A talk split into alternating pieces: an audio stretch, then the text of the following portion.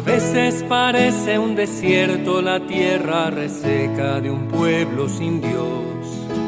A veces con su indiferencia parece que nada de amor se sembró. Hoy es el día 1 de septiembre de 2021. Es el miércoles de la semana 22 del tiempo ordinario. El Evangelio de hoy se toma del capítulo 4 de San Lucas. Es la continuación del Evangelio de ayer, en el que veíamos a Jesús curando en la sinagoga de Cafarnaúm. En aquel tiempo, al salir Jesús de la sinagoga, entró en casa de Simón. La suegra de Simón estaba con fiebre muy alta y le pidieron que hiciera algo por ella. Él, de pie a su lado, increpó a la fiebre y en ese momento se le pasó. La mujer, levantándose enseguida, se puso a servirles. Al ponerse el sol, los que tenían enfermos con el mal que fuera, se lo llevaban, y él poniendo las manos sobre cada uno los iba curando. De muchos de aquellos enfermos salían también demonios que gritaban, Tú eres el Hijo de Dios. Los increpaba y no les dejaba hablar, porque sabían que Él era el Mesías. Al hacerse de día, salió a un lugar solitario. La gente lo andaba buscando. Dieron con Él e intentaban retenerlo para que no se les fuese. Pero Él les dijo, también a los otros pueblos tengo que anunciarles el reino de Dios. Para eso me han enviado. Y predicaba en las sinagogas de Judea. Palabra del Señor.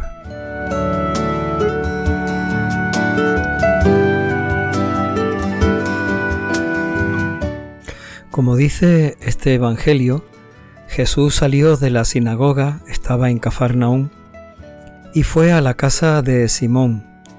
Simón era uno de sus discípulos, el que nosotros conocemos como Pedro.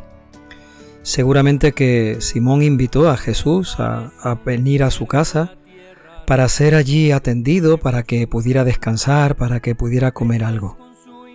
Pero resulta que cuando llegan a la casa, la suegra de Simón está en cama con una fiebre muy alta que no le permite a aquella mujer ponerse a hacer las cosas de la casa.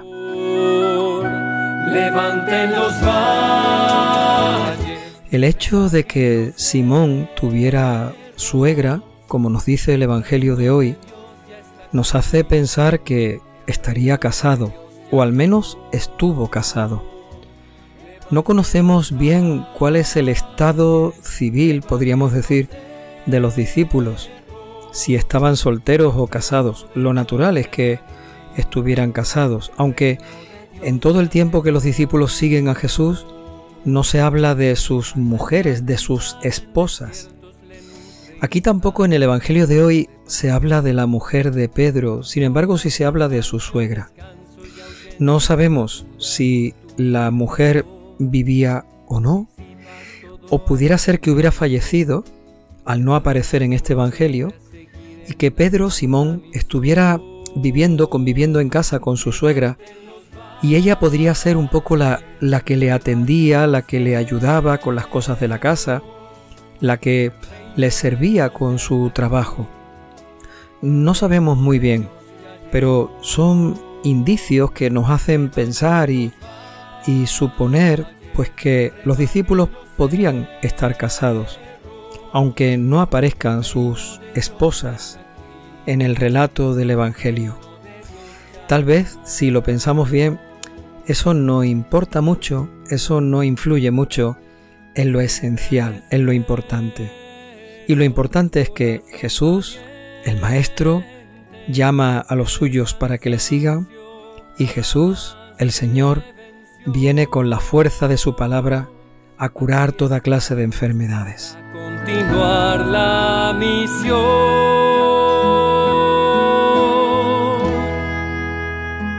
Y así lo hace Jesús con aquella mujer. Le hablan de ella, le explican la situación, mira Señor, veníamos aquí a esta casa para descansar un poco y para comer algo, pero resulta que La mujer de esta casa, que es la que nos iba a atender, se encuentra en la cama con una fiebre grave, altísima, no puede ponerse en pie, se siente mal, le hablan de ella, dice el Evangelio. Aquellas palabras sirvieron para interceder, para pedir por ella y para rogarle de alguna forma a Jesús que hiciera algo por aquella mujer. Levanten los valles, rebajen los cerros. Un bonito ejemplo el que nos pone el Evangelio de hoy de la importancia de la oración de intercesión. Cuando pedimos por otros, cuando le hablamos al Señor de los problemas, de las circunstancias, de las necesidades de otros. Cuando lo hacemos así, Jesús siempre se compadece, se apiada del que lo necesita, igual que lo hizo con aquella mujer. Nos dice el Evangelio que se puso a su lado, que Jesús increpó a la fiebre y en ese momento aquella mujer quedó curada. Se puso en pie y comenzó a servirles.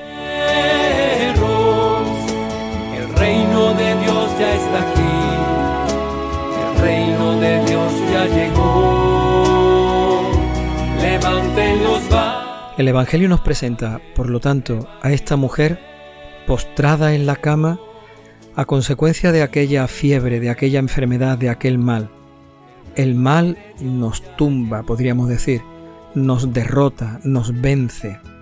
Sin embargo, Jesús, con su palabra, vence al mal y en ese momento a la mujer le pasa la fiebre.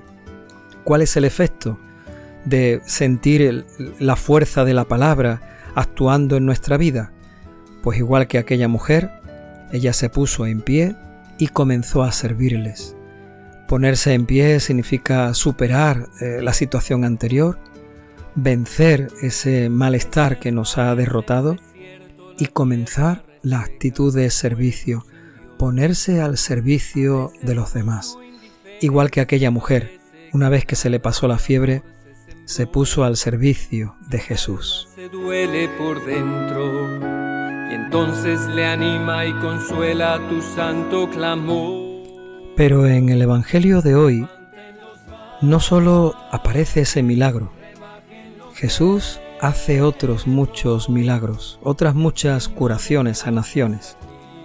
Nos dice, nos sigue diciendo el Evangelio, que al atardecer todos aquellos que tenían enfermos en casa los llevaba ante Jesús y él curaba a todos, tuvieran el mal que tuvieran, fueran los enfermos que fueran. Él iba poniendo sus manos sobre cada uno y los iba curando. Incluso hizo también algunas liberaciones de expulsiones de algunos demonios que seguían gritando, tú eres el Hijo de Dios, que seguían reconociendo que Jesús es el Mesías, el Hijo de Dios. Y animas por siempre a seguir en la santa misión levanten los valles. Por eso aparecen estos milagros. Jesús quiere acompañar su predicación con signos, pero también estos milagros son la prueba de que Jesús es el Hijo de Dios. Y para que quede totalmente claro, no solamente lo dice la fuerza con la que Jesús sana y cura a cada uno de aquellos enfermos, sino que, para mayor claridad, son los mismos demonios los que reconocen a Jesús que es el Hijo de Dios. El Evangelio de hoy, por lo tanto, nos está mostrando que Cristo es el Señor, es el que tiene que venir a salvarnos, es el que trae el reino, y el reino es salud y vida. El reino es levantarnos de nuestras miserias y pecados y ponernos en actitud de servicio. El reino es seguir a Cristo por una vida nueva. A veces parece un desierto la tierra reseca de un pueblo sin Dios. Y todavía queda algo más en el Evangelio de hoy, algo importante. Jesús busca un lugar solitario, un lugar tranquilo, para poder orar, para poder estar en la presencia del Padre. Apenas se hace de día, cuando amanece, Jesús ya está orando A pesar de todo el trabajo, podríamos decir, de toda la dedicación que ha tenido con los enfermos, a pesar de toda la entrega que Jesús ha podido realizar, busca un lugar solitario, no se siente cansado, quiere estar en la presencia del Padre. Y es en la presencia de su Padre donde verdaderamente encuentra el sentido de lo que tiene que hacer, de lo que tiene que vivir, de cuál es su misión, de para qué lo han enviado. de pastor, transformas cansancio en descanso y ahuyentas la gente empieza a buscarlo cuando descubren que no está con ellos, que no eh, se encuentra en el lugar donde lo habían dejado descansando. Tal vez se preocuparon pensando que, que podría haberse marchado, que podría haber huido, que podría haberlos despistado de alguna forma. Empiezan a buscarlo porque no quieren perderlo una vez que ya han visto cosas tan sorprendentes. Y cuando lo encuentran sus discípulos, cuando lo encuentran en aquel lugar apartado, en aquel lugar tranquilo, cuando lo encuentran orando, Jesús les dice, tengo que anunciar esta buena noticia del reino de Dios a los otros pueblos. Para esto me han enviado. He descubierto en la oración, en el encuentro con mi Padre, cuál es el verdadero sentido de, mi vida, de, de mi envío, de, del por qué estoy aquí en medio de vosotros. Jesús nos invita, por lo tanto, también a seguirle. Él quiere caminar anunciando esta buena noticia y nos llama para que caminemos con Él, para que vayamos con Él. Es en la presencia del Padre, en el silencio, en la oración, en el encuentro con Dios, donde Jesús descubre cuál es su misión donde Jesús descubre lo que el Padre quiere de él. Nos invita a seguirle, pero también nos invita a que nos pongamos en la presencia de Dios. Ahí descubriremos qué es lo que el Señor quiere y lo que nos pide. Y si no lo hacemos porque en la oración no encontramos la verdadera voz, la verdadera palabra del Señor, Cristo, Jesús, el Señor, nos invita a seguirle, nos invita a ponernos en camino. Cuando le dice eso a sus discípulos, nos lo está diciendo a nosotros. Tengo que anunciar la buena noticia del reino de Dios a todos los pueblos. Venid conmigo. En desiertos le nutre y le sana tu voz de pastor.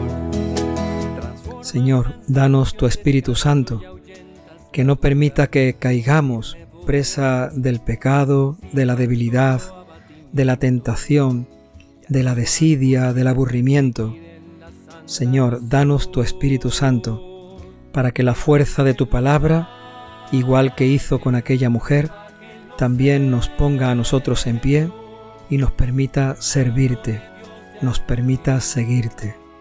Señor, danos tu Espíritu Santo, para que podamos ponernos en la presencia del Padre, y descubramos cuál es su voluntad. Señor, danos tu Espíritu Santo para que podamos seguirte, porque tú eres el Maestro, tú eres el Señor, tú eres el Dios de la vida que ha venido a salvarnos. Quieres anunciar el reino en medio de nosotros y nos llamas para que te sigamos. Señor, danos tu Espíritu Santo jamás te venció. Aquí estamos para continuar la misión.